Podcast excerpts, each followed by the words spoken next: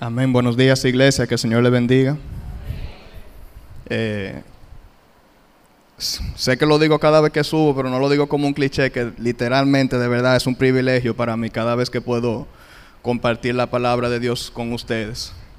Justamente hoy, mientras cantaba, iba pensando y decía, Señor, si no es por tu cruz, o sea, no hay mérito en mí que me haga sentir que yo soy digno de compartir tu palabra, pero por medio de la cruz de Cristo, pues estamos aquí y pedimos que Él ponga gracias de manera que nuestros corazones estén dispuestos a recibir su palabra y podamos ser ministrados. Amén. Quiero compartir un testimonio. Voy a romper una de las reglas que yo me pongo a mí mismo, es de empezar a decir cosas que no tengo escrito, porque si no pierdo mucho tiempo, pero quiero dar un pequeño testimonio para cuestiones de transparencia. El mensaje que yo voy a predicar hoy fue un mensaje que yo tuve que preparar como requisito del módulo del seminario que estoy haciendo de predicación expositiva. ¿Por qué quiero decirles eso? Porque cuando yo me acerqué a la Biblia para preparar este, para preparar este mensaje que yo tenía que presentar como una tarea, yo me acerqué a la Biblia como eso mismo, como una tarea. No tenía ganas de leer, no me sentía con deseos de leer la palabra, había, llegué cansado del trabajo y me acerqué a esto simplemente por cumplir una tarea. Pero qué sorpresa me llevé, hermanos. Cuando acercándome con, sin deseo de acercarme a la palabra, fue, fui ministrado enormemente. Y a ser tan ministrado entendía saludable compartir este mensaje con la iglesia. ¿Por qué se lo digo, hermano? Porque aun cuando usted no sienta leer la palabra, aun cuando usted no sienta cantar, aun cuando esté lloviendo y usted no sienta levantarse de la cama, ser obediente trae sus bendiciones, hermanos. Seamos obedientes al Señor. Amén. De acuerdo, entonces entrando en el, en el mensaje, le voy a pedir que me acompañen a Éxodo 17, que es un pasaje que muchos de los que ya son de la vieja escuela, como decimos, deben saberse. Y es un texto que ha sido convertido en algo muy especial para mí. Muchas veces nos encontramos en la vida y pasamos por situaciones difíciles en donde nos empezamos a preguntar si realmente Dios está con nosotros. Empezamos a cuestionar la presencia de Dios y su cuidado en nuestras vidas. Pasamos por crisis, momentos difíciles, escasez económicas, enfermedades, crisis política. Y pasamos por un sinnúmero de situaciones que nos hacen cuestionar y nos, y nos acercamos a Dios diciéndole, Dios, pero como ven acá, ¿y qué es lo que está pasando? ¿Por qué estás permitiendo esto? ¿Y por qué estás permitiendo que esto me pase a mí, que soy hijo tuyo? ¿Por qué estás permitiendo que pase todo este tipo de cosas? Y al final de todo eso nos terminamos dudando y preguntando, Dios, ¿verdaderamente estás conmigo? Yo puedo confiar que Dios está ahí, aun cuando yo estoy orando yo siento que yo estoy hablando con la pared y que las oraciones no están pasando del techo. ¿Está Dios ahí? Dudamos si está realmente velando por nosotros. Y en esos momentos nosotros llegamos a pensar, el enemigo pone en nuestra mente que nosotros somos los únicos en sentirnos así en la humanidad. Pero en esta mañana quiero confirmarte que no eres el primero, ni yo soy el primero, ni serás la última persona en sentirte de esa manera. El pueblo de Israel justamente se encontraba haciendo esta pregunta en el capítulo que vamos a estar sabiendo hoy de Éxodo, Éxodo 17. Y se encontraban preguntándose si Dios por la única razón que lo había sacado a ellos de Egipto fue para dejarlos morir. Eso era lo que le estaban diciendo a Moisés. Pero ven acá, Dios nos sacó de Egipto para dejarnos morir aquí. ¿Y qué es lo que está pasando? El pueblo de Dios se encontraba dudando de su libertador, de quien los liberó de Egipto. De la misma manera que nosotros cuando llegamos a momentos difíciles nos encontramos dudando de nuestro Salvador y nuestro Creador. Entonces, ¿cuál es la respuesta de Dios ante estos momentos? El propósito de este mensaje es responder la siguiente pregunta, y esta pregunta es el título del sermón para los que toman apuntes. ¿Está Dios verdaderamente con nosotros? ¿Está Dios verdaderamente con nosotros? Y para responder esta pregunta estaremos viendo tres puntitos cortos. Uno, estaremos preguntándonos quién prueba a quién. Dos, a quién clamamos en nuestra necesidad. Y tres, ¿está Dios con nosotros o no. Ya estamos en Éxodo 17, amén. Estaremos leyendo, leyendo Éxodo 17 del 1 al 7, la peña de Oreb. Yo voy a estar leyendo la versión de la Biblia de las Américas, pero enciendo que sea la palabra de Dios que usted tenga en su mano. Siéntase en la libertad de, de usar otra versión. Y dice así, toda la congregación de los hijos de Israel marchó por jornadas desde el desierto de Sin, conforme al mandamiento del Señor. Y acamparon en Refidim, y no había agua para que el pueblo bebiera. Entonces el pueblo contendió con Moisés y dijeron, danos agua para beber. Y Moisés le dijo, ¿por qué contendéis conmigo? ¿Por qué tentáis al Señor? Pero el pueblo tuvo allí sed. Y murmuró el pueblo contra Moisés y dijo, ¿por qué nos has hecho subir de Egipto para matarnos de sed a nosotros, a nuestros hijos y a nuestros ganados? Y clamó Moisés al Señor diciendo, ¿qué haré con este pueblo? Un poco más y me apedrearán. Y el Señor dijo a Moisés, pasa delante del pueblo y toma contigo algunos de los ancianos de Israel, y toma en tu mano la vara con la cual golpeaste al Nilo, y ve, he aquí, yo estaré allí delante de ti sobre la peña de Oreb, y golpearás la peña, y saldrá agua de ella para que beba el pueblo. Y así lo hizo Moisés en presencia de los ancianos de Israel, y puso a aquel lugar el nombre de Masá y Meriba, por la contienda de los hijos de Israel, y porque tentaron al Señor diciendo, ¿está el Señor entre nosotros o no? Hermanos, recordemos que en este momento el pueblo de Israel está pos-Egipto, ¿verdad? Lo habían sido liberados de, Egipto. Como bien dice el texto, están atravesando el desierto, camino a la tierra que Dios le ha prometido a Moisés y al pueblo que ellos van a encontrar. El pueblo se encontraba acampando en Refidín y lo primero que debemos preguntarnos es, ¿por qué el pueblo se encuentra en Refidín? ¿Por qué el pueblo se encuentra en el desierto? ¿Decidieron ellos ir para allá, para Refidín? ¿Fue una decisión de Moisés ir a Refidín? No. ¿Qué nos responde el texto en el mismo versículo 1? El, el pueblo se movió en esta dirección ¿por qué? Conforme al mandamiento de quién? Conforme al mandamiento del Señor. Es decir, que era la voluntad de Dios que el pueblo llegara a este punto en el desierto. Y si era la voluntad de Dios que el pueblo llegara a este punto en el desierto, en el desierto, debo de entender también que tampoco es casualidad lo que está sucediendo allí. Dios quería que ellos pasaran por este momento. Dios quería llevarlo a este momento donde tuviesen sed. No fue una casualidad, hermanos. Dios sabía lo que iba a suceder, sabía que el pueblo se iba a alborotar. Ay, ay, ay. Ya, gracias. Dios sabía que el pueblo se iba a alborotar y aún así, conforme a su voluntad, decide llevarlo a este lugar donde no encontrarían agua y donde el pueblo sería probado. A este lugar donde tendrían dudas y aparte de las dudas del pueblo, Moisés escucharía las murmuraciones de que lo quieren matar. El pueblo de Dios está desesperado porque no encontraba agua y contendiendo contra Moisés le dicen, danos agua de beber. ¿Y qué es lo que pregunta Moisés? ¿Por qué contendéis conmigo? ¿Por qué tentáis al Señor? Hermanos, no sé si ustedes han pasado por algún momento donde tienen mucha sed o mucha hambre. Eso es algo muy desesperante. Hoy en día tal vez no, no nos afecta tanto porque si cualquiera de nosotros tenemos sed, abrimos la nevera, nos paramos en cualquier colmado. En los tiempos míos en funditas vendían el agua. O sea, uno consigue algo de beber lo que sea y consigue algo de comer también donde sea. Pero recordemos que esta gente está en medio de la nada. Quiero que nos pongamos en la posición de Israel primero. Con sed. En medio de un desierto que parece no terminar. Esta gente no llevan días en el desierto, ya ellos llevan un tiempo prolongado en el desierto. No crean que eso fue que ellos salieron y de repente se desesperaron.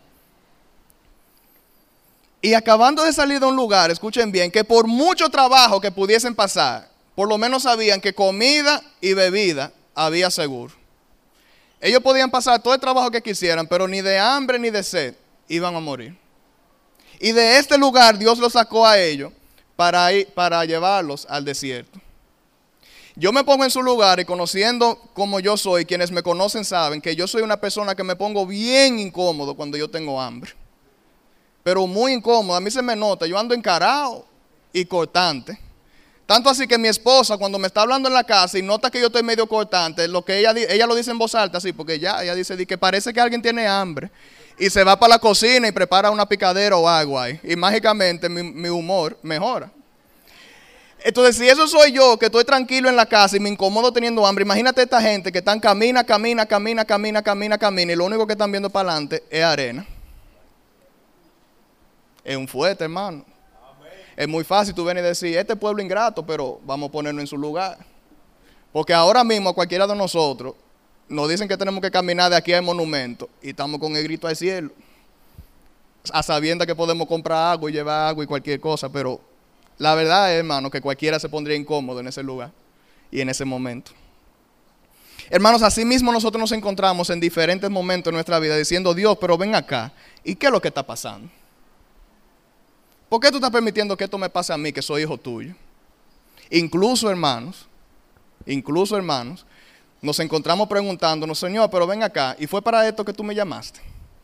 ¿Y fue para esto que yo acepté a tu hijo? Porque yo te voy a decir la verdad, cuando yo estaba en el mundo yo no pasaba tanto trabajo. Nos reímos, pero es verdad. Alaba, lo dicen por ahí atrás.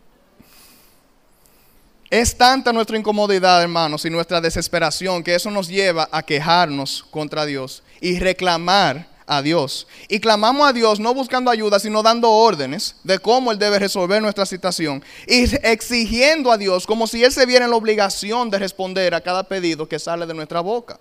Nos molestamos.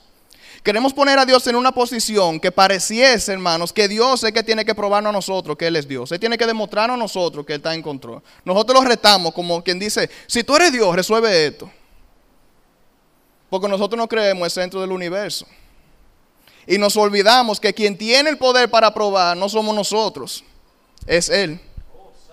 El pastor Sugel Michelén hace la ilustración y lo compara como si nosotros quisiéramos poner a Dios en el banquillo, en una corte, olvidando que el único juez del universo es Él.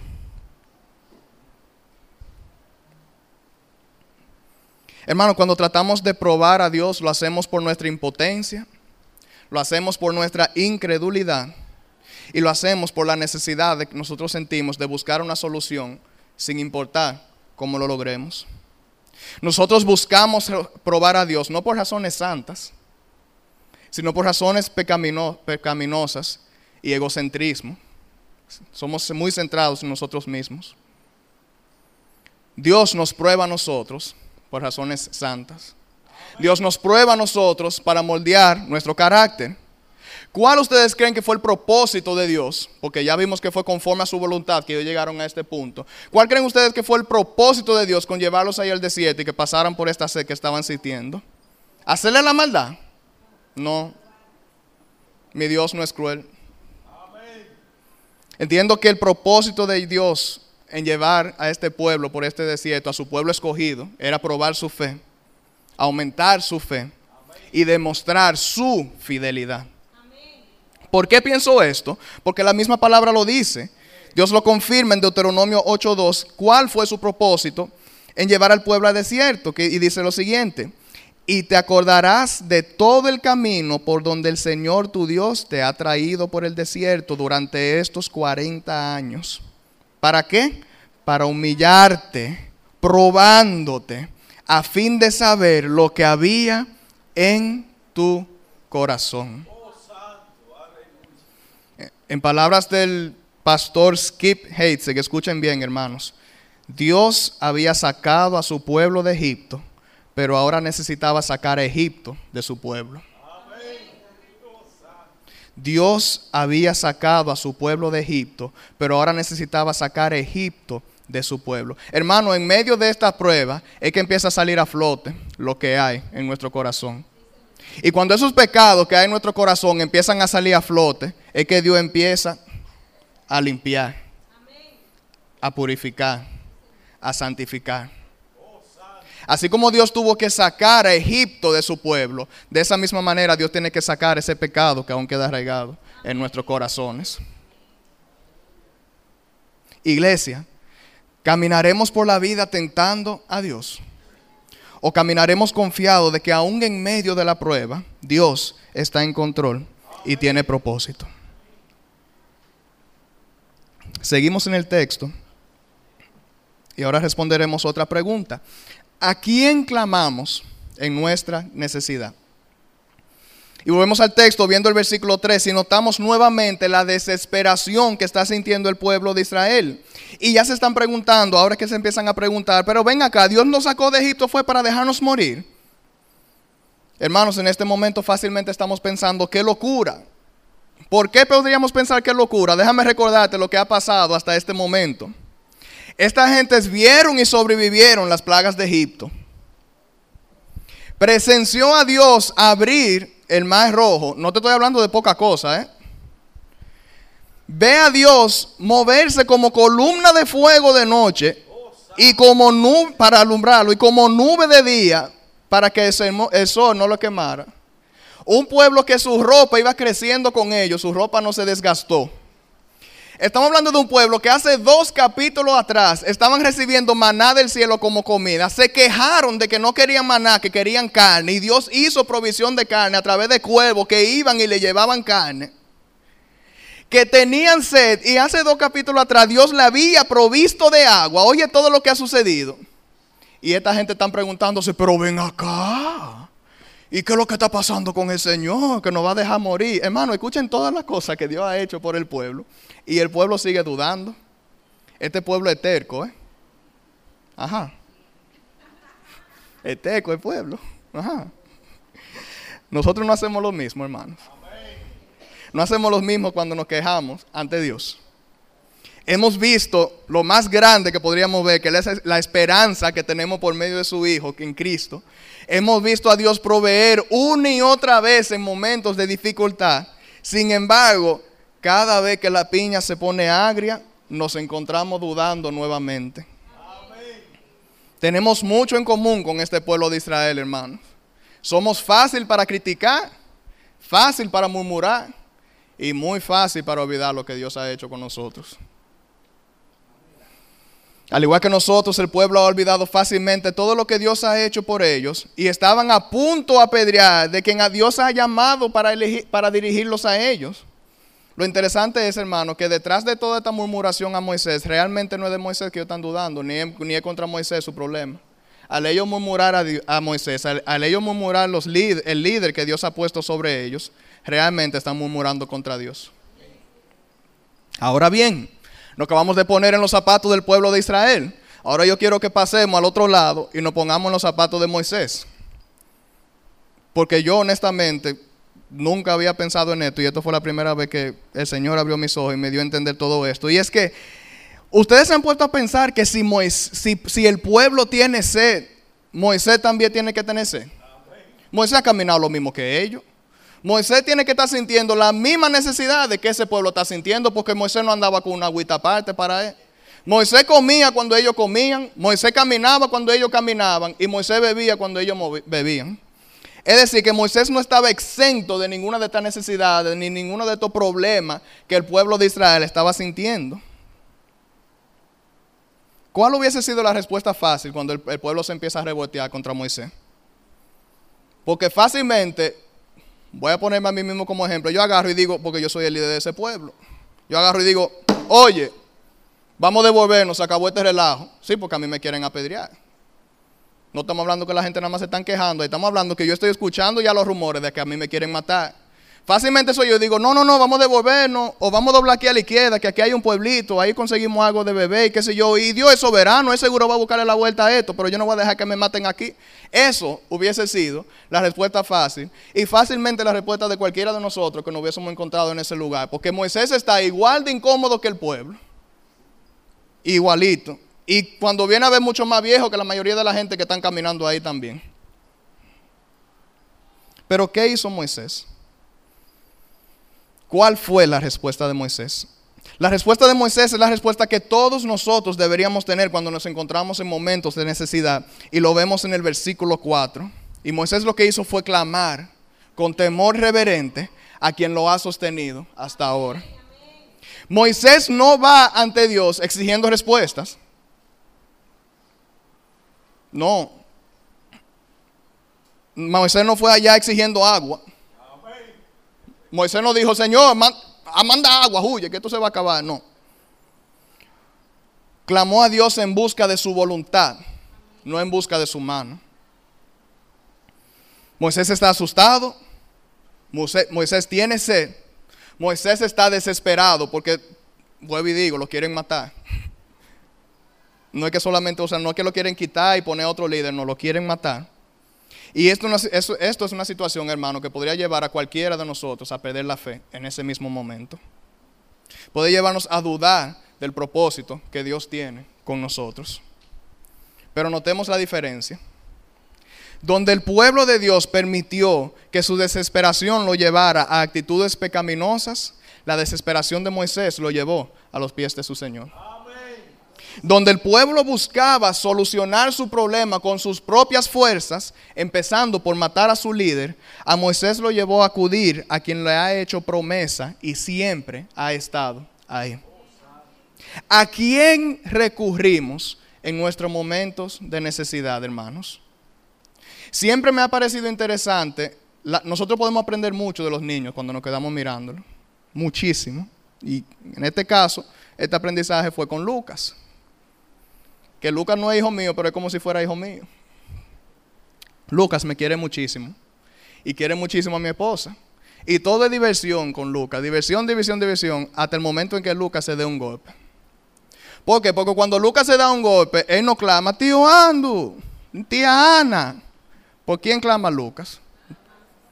Yo estaba asustado, yo pensaba que alguien iba a decir abuela y me iban a tumbar la ilustración. Pero qué bueno que dijeron, él clama por sus padres.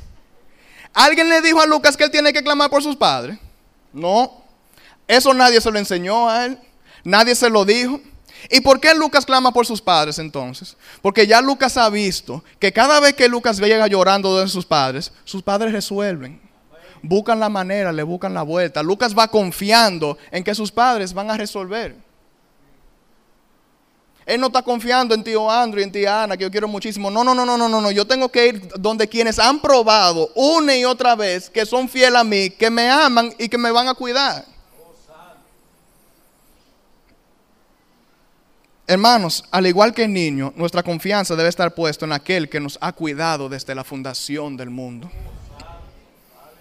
Quien cada día ha mostrado su gracia, cada día ha mostrado su misericordia en nuestra vida y que, quien se ha mantenido fiel, escuche bien hermanos, aun cuando nosotros somos infieles. Miren la ironía, hermanos. Nosotros somos más fácil para poner nuestra confianza en aquellas personas que son falibles, es decir, personas que nos pueden fallar, que poner nuestra confianza en el infalible, en quien jamás puede fallarnos.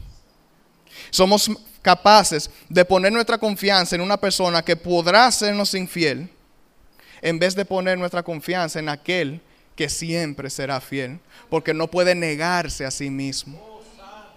Es imposible para Dios ser infiel. Ponemos nuestra confianza en lo visible, como algunos recordarán que prediqué hace un tiempo atrás, en vez de ponerlo en lo invisible. Lo ponemos en confianza en las cosas que perecerán en vez de poner nuestra confianza en aquel que es y que siempre será. Iglesia, en momentos de dificultad, ¿seremos como el pueblo de Israel que buscaba respuesta en el hombre? ¿O seremos como Moisés y buscaremos refugio en nuestro Dios? Ya vimos quién prueba a quién. ¿Cuál fue el punto 2? Ay, ay, ay. ¿A quién recurrimos en nuestra necesidad? Y ahora vamos a responder la pregunta, ¿está Dios con nosotros? Llegamos al versículo 5 y vemos la respuesta de Dios ante el clamor de Moisés. Y él le da indicaciones muy específicas a Moisés de lo que debe de hacer. Y le dice, oye, ve con algunos ancianos y yo mismo iré delante de ti sobre la peña de Oreb que golpeara la piedra y que de ahí saldrá agua para que beba el pueblo. Así lo hizo Moisés y así sucedió. Hermanos, y leyendo este versículo podemos ver una vez más por qué Dios lleva a este pueblo a esta necesidad. Y aquí, si no me estuvieron poniendo atención en lo que yo llevo hablando, empiecen a ponerme atención ahora. El pueblo está sintiendo una necesidad física. El pueblo tiene sed. Pero este pueblo no se está percatando que hay una sed más importante que no puede ser saciado con agua. Se están enfocando en la sed física que tienen, pero no se están dando cuenta de la sequía espiritual que hay en su corazón. ¿Por qué una sequía espiritual? Por la misma actitud que ellos están mostrando. ¿Ustedes creen que un pueblo que está confiando en Dios estaría dudando de que si Dios los sacó de Egipto para matarlos? Entonces, ¿qué es lo que me está diciendo eso? Que hay un problema. No han conocido todavía. Ellos han sido sorprendidos por Dios y han visto muchísimos milagros, pero no han conocido la belleza de Dios aún. Ellos no están viendo esta, necesidad, no lo están reconociendo, pero Dios sí lo está viendo. Y podemos empezar a entender el propósito de por qué Dios decide llevarlo a Oreb. Y ese propósito no fue simplemente saciar su sed. El propósito no fue simplemente hacer el milagro de darle una piedra y que saliera agua, porque para la mente humana eso sería suficiente propósito ya. Pero el propósito de Dios no es solamente saciar su sed. Fue en esta provisión milagrosa de agua por medio de esta peña, hermano, saciar su sed, pero a la vez alimentar su espíritu. En medio, escuchen bien, la decisión de alimentar el espíritu aún en medio de la incredulidad. Porque no era que ellos lo estaban pidiendo y no era que ellos lo estaban creyendo. Aún en medio de la incredulidad, escuchen la provisión de Dios para nosotros. Él decide alimentarnos para que no nos deshidratemos espiritualmente, podríamos decir. La palabra no dice que Dios solamente envía a Moisés a la peña. No fue que Dios le dijo a Moisés, oye, haz esto y esto y esto, yo te voy a ver de aquí. No, ¿qué dice? Y Dios iba delante de ellos por encima de la peña. ¿Y qué nos está diciendo eso? Que Dios quería que el pueblo supiera, oye, yo soy el que le estoy haciendo provisión a ustedes. Quien lo está cuidando a ustedes soy yo. Quien está velando por su necesidad soy yo. Aún más allá de lo que ustedes se pueden percatar que ustedes necesitan. Confíen en mí, no confíen en el hombre. Y eso es lo mismo que Dios nos está diciendo hoy en día, hermanos. Yo puedo saciar tu sed que aunque esta agua que Dios hizo provisión podría saciar la, sed física por un momento, porque recuerden que hace, hace dos capítulos ya había saciado la sed una vez, Dios realmente lo que desea es saciar la sed espiritual de un pueblo que no lo está reconociendo. Hermanos, vivimos en una época donde la gente pueden, la gente están sin realmente estar ahí. Vivimos en una época donde yo puedo tener a alguien aquí a mi lado y esa persona estar más atento a la pantalla de un celular que pendiente a quien tiene al lado. A mí me causa mucha tristeza cuando yo veo que hay grupos de gente reunido y cada quien está en su celular y tú te quedas como, ¿y para qué fue que se juntaron entonces? Recuerdo una ocasión, sentado en un restaurante con mi esposa, vi uno de los escenarios más tristes que yo he visto en mi vida. Y fue, un, era de un padre que estaba sentado en la mesa con su hijo solamente. Parece que habían salido ellos dos.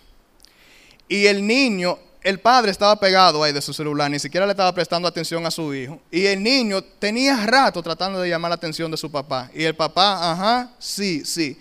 Y el, el, el niño lo que se hizo fue que se cansó y se quedó cabizbajo ahí todo el tiempo porque el papá no le estaba haciendo caso. El papá estaba ahí físicamente, pero no estaba presente. No estaba cuidando de ese niño, no estaba velando por su bienestar. él estaba ahí solamente.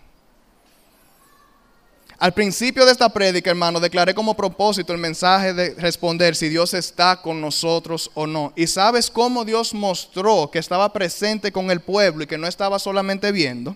Cómo Dios demostró, a diferencia de ese padre que estaba sentado en aquel restaurante, que él sí quería estar con su pueblo en cada paso del camino, en que Dios es tan, pero tan, pero tan atento que se encuentra velando por las necesidades que ni siquiera nosotros mismos reconocemos. Él se anticipa a lo que nosotros necesitamos. Y la necesidad más grande que nosotros podríamos tener, lo estaba buscando saciar constantemente por medio de Cristo.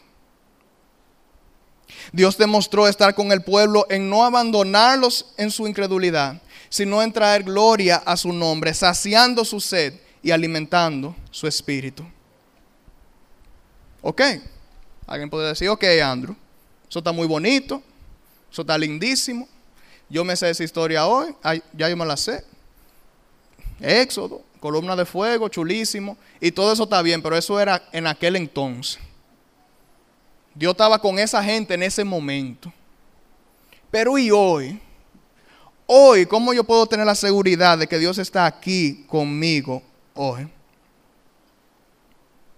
Hermanos, donde la demostración de la presencia de Dios en este texto fue quebrantar la peña de Oreb para cubrir una necesidad, Dios de la misma manera entregó a su Hijo para que fuera golpeado, así como fue golpeado esa piedra, para saciar una necesidad que el mundo no estaba reconociendo. Donde la peña de Ore brotó agua que nació, que sació una necesidad física, Cristo brotó sangre para saciar una necesidad que este mundo tenía. Cristo brotó sangre para saciar la necesidad y que por medio de esa sangre la necesidad espiritual se pudiera ser saciada por la eternidad. Siendo lo último que votó Cristo, ¿qué? Una gota de agua, igual que la peña de Ore. Donde el pueblo de Israel sintió gozo al recibir la provisión de parte de Dios, Cristo sufrió dolores imaginables para bendecirnos a nosotros, hermanos, para justificarnos y redimirnos delante de su Padre por su perfecta obediencia. Porque lo único que yo, este que está aquí parado, merecía era condenación eterna. Lo único que yo merecía, al igual que el pueblo de Israel por su incredulidad, era morir de sed en ese desierto. Porque Dios pudo haber dicho, yo voy a elegir otro pueblo. Yo estoy cansado de esta gente. Y no lo hizo así. Usted se imagina que cada vez que nosotros tropezáramos, Dios dijera, yo lo voy a soltar en banda este ya. La vida fuera triste, hermano. Cristo es para nosotros lo que la peña de Oreb fue para el pueblo de Israel. Donde la peña de Oreb fue fuente de agua, que representa vida, agua, ¿verdad? Cristo es fuente no solo de vida, sino de la eterna salvación. Y Pablo es quien hace esta conexión en 1 Corintios 10:4, donde dice, y todos bebieron la misma bebida espiritual, porque bebían de una roca espiritual que los seguía, y la roca era Cristo. Hermanos, si Dios estuvo en la disposición de entregar a su único hijo por su pueblo, ¿qué razón tenemos nosotros de dudar si Él está con nosotros o no? ¿Qué nos podría negar el Señor a nosotros si entregó a su Hijo? ¿Qué nos podría negar Dios a nosotros que no sea, al menos que no sea para nuestro bien? Si en su Hijo nos dio la muestra de amor, de fidelidad, de gracia, de misericordia, más grande que pudimos haber visto y que jamás volverá a ver en la humanidad. Si Dios entregó a su Hijo por mí, encuentro esperanza, hermano, en que pase lo que pase, venga lo que venga, soplen vientos, vengan políticos, venga presidentes, sea lo que sea que pase, mi eternidad está segura en Él. Si me ha dado seguridad por la eternidad, ¿cómo no me va a proveer de lo que yo necesito aquí en la tierra? ¿Cómo dudaré de su propósito en mi vida? ¿Cómo dudaré de su cuidado y protección?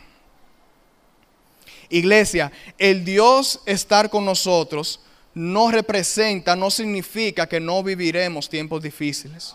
No significa que no vamos a pasar esta vida relax. Todo lo contrario, a nosotros se nos avisó con anticipación para que no nos, no, no agarrara de sorpresa. En el mundo encontrarán aflicción. Pero ¿cómo sigue el versículo? Confiar. Yo he vencido al mundo. Hermanos, Dios estaba con Israel y mira dónde los llevó. Lo llevó al desierto, no lo llevó a un oasis, lo pudo haber llevado a un oasis porque Él es Dios. Es más, en medio del desierto pudo haber hecho así y de la nada salió un oasis. Pero lo llevó a ese momento de necesidad.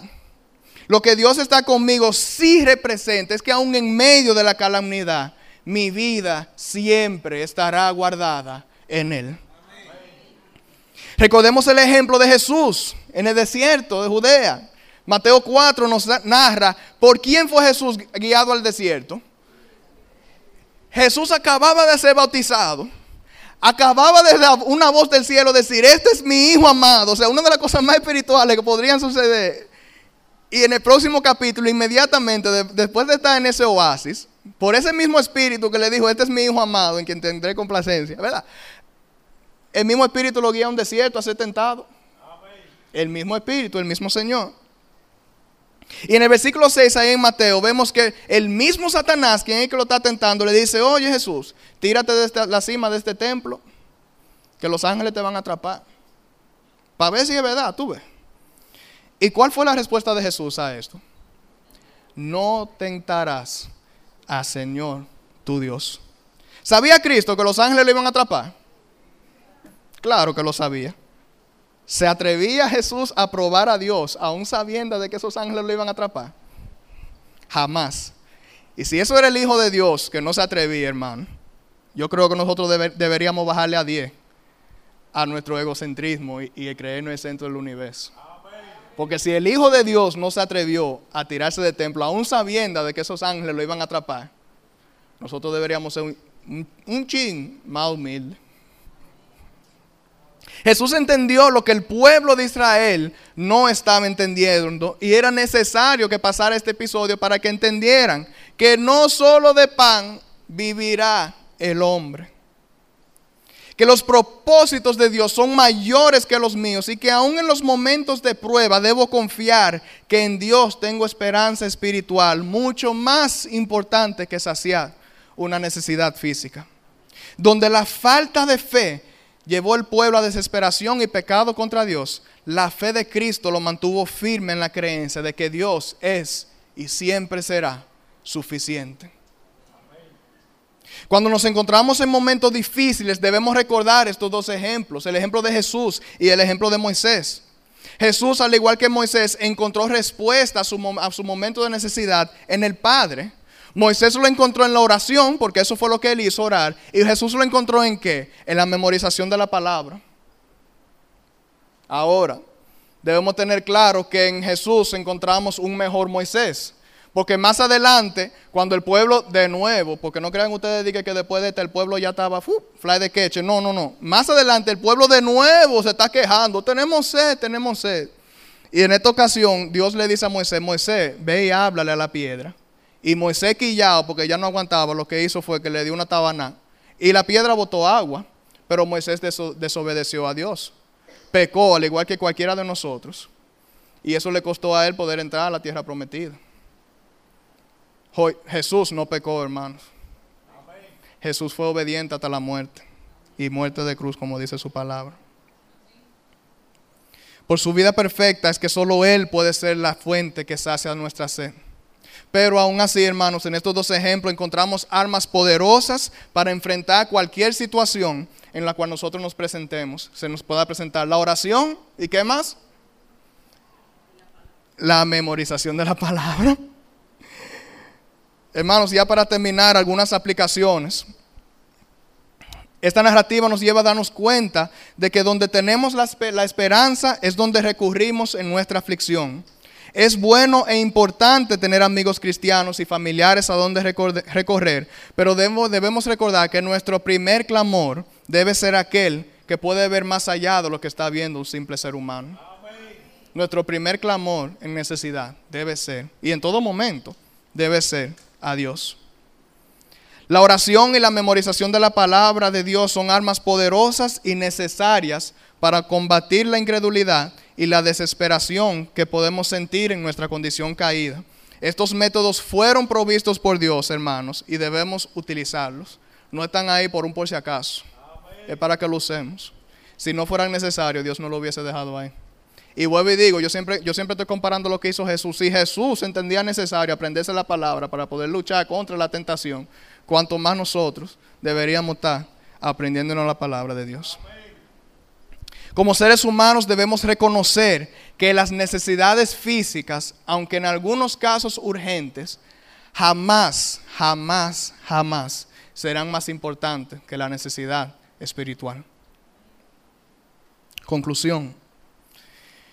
Iglesia, entiendo que queda respondido la pregunta que nos planteamos al inicio. ¿Está Dios verdaderamente con nosotros? Espero que la respuesta a esa pregunta de cada uno de los que nos encontramos aquí sea así. Siempre ha estado ahí. No de la forma que nosotros queremos, pero sí de la forma que nosotros necesitamos que esté. Aun cuando nuestros ojos están puestos en lo que nosotros tenemos de frente, el cuidado de Dios va mucho más allá de lo que nosotros podemos imaginar, cubriendo las necesidades importantes y no solamente las urgentes. Las necesidades espirituales y eternas, no solamente físico y efímero. Amigo o amiga que nos visita, no importa cuál sea la situación que puedas estar pasando en esta mañana, sea enfermedad, sea crisis económica, sea una crisis familiar, no importa lo que sea que usted pueda estar pasando, nada de eso se puede comparar con la crisis espiritual que tiene el hombre que no ha conocido a Cristo. La enfermedad puede ser curada con la medicina, la crisis económica con trabajo, pero donde pasarás la eternidad solo puede ser cambiado por la sangre que Cristo derramó en la cruz por su pueblo. Y les voy a decir algo más, porque ahí me fui a un extremo. Pero aún estoy encontrándote aquí hoy, sin ningún problema aparente. Te está viendo bien en tu matrimonio. Te promovieron en el trabajo. Anda montado en un carro del año. Recuerda que el problema más grande que tenía el pueblo de Israel era la sequía espiritual y ni siquiera se estaba dando cuenta. De esa misma manera usted puede estar aquí hoy pensando que Dios está contigo porque te está yendo bien y no está dándote cuenta de la realidad. Hay un vacío en el corazón del hombre, hay un hambre en el corazón del hombre que solo puede ser saciado por Dios. Te invito a que esta, a esta mañana te acerques a Cristo y bebas junto con nosotros de la fuente de vida eterna y experimentes el cumplimiento de Juan 4:14 en tu vida. Y estas fueron las palabras de Jesús. Pero el que beba del agua que yo le daré, no tendrá sed jamás, sino que el agua que yo le daré.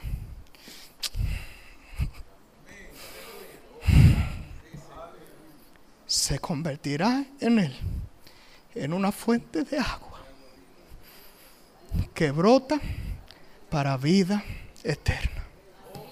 Amén. Hermanos, Cristo es nuestra peñadora. Amén. Oremos.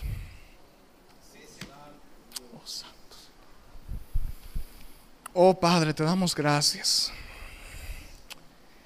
Gracias por tu palabra expuesta en esta mañana, Señor. Gracias por cada persona que, a pesar del clima, vino en esta mañana con deseo de escuchar tu palabra. Y aún aquellos que vinieron sin deseo, mi Dios, fueron obedientes al reunirse en este lugar, Padre. Oh Señor, mira nuestros corazones, mira nuestra condición, Padre. Señor, es posible que no estemos reconociendo la necesidad que teníamos de ti. El mundo no estaba reconociendo la necesidad que tenía de Cristo hasta que llegaste, Padre, y enviaste a tu Hijo por nosotros. De esa misma manera podríamos estar caminando por el mundo, pensando que todo está, está bien, Padre, sin realmente haber bebido de aquella fuente de agua, mi Dios que brota para vida eterna. Oh Señor, ten misericordia de tu pueblo. Ten misericordia, Padre, de aquellos que aún no han reconocido a Cristo como tu Salvador. Abre nuestros ojos, abre nuestros oídos a la verdad de tu palabra, que podemos escuchar tu voz hablando, mi Dios, en medio de la tormenta. Padre, que, Padre, que no seamos terco como el pueblo de Israel, sino que podamos en nuestros momentos de dificultad recordar de dónde tú nos has sacado, Señor. Señor, y si aun cuando la memoria nos falla, no podemos recordar la cantidad de veces que tú nos has liberado, que la verdad, mi Dios, de que hemos vencido la muerte por medio de Cristo, jamás se nos olvide, Señor de que nos encontraremos frente a frente a ti, Padre, y podamos adorarte frente a un mal de cristal, no por nuestros méritos, sino por los méritos de Cristo que murió en una cruz, cargó mi Dios, mi Dios con toda tu ira. con mi pecado, para que hoy nos encontráramos aquí, te pudiéramos adorarte libremente, Señor. Oh Espíritu Santo, sella esta palabra en nuestra mente y nuestros corazones. Señor, que esto no sea una ocasión de irnos en sentimiento ni sentirnos emocionados, sino que salgamos de aquí con la convicción de que tú, Padre, eres fiel, de que tú estás ahí, de que tú siempre estarás ahí, que aun cuando yo me sienta solo, aun cuando me siento abandonado, aun cuando mi familia me podría abandonar, tú siempre estás ahí y estarás ahí. Y tanto deseas estar ahí, que deseas estar conmigo por toda la eternidad, aun cuando hay veces que yo no lo deseo, Señor. Revélate a tu iglesia, Padre. Revélate a tu iglesia, Señor que esta palabra que fue sembrada hoy en nuestros corazones dé fruto a su tiempo. Y podamos vivir confiado en tus promesas, Señor. Te pedimos estas cosas en el nombre de tu Hijo Jesús. Amén y amén. Que el Señor le bendiga, hermanos.